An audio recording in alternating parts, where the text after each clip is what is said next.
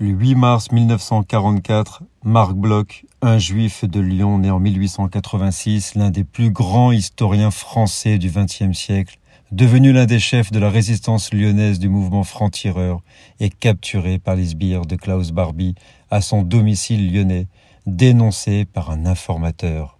Marc Bloch était un historien juif de renom, un résistant et un écrivain de talent dont l'œuvre a eu une grande influence sur la pensée historique moderne. Arrêté pour son implication dans la résistance française, il a été torturé dans la prison de Montluc avant d'être condamné à mort. Selon certains témoignages, il aurait été exécuté par fusillade dans les bois de la Sapinière en Loire-Atlantique. Sa mort a été un choc pour la communauté historique et a été vécue comme une perte importante pour la résistance française. Marc Bloch a été exécuté par les nazis le 16 juillet 1944. Il a été inhumé dans le cimetière de Châteaubriand et a été déclaré mort pour la France en 1946. Nous sommes le 8 mars.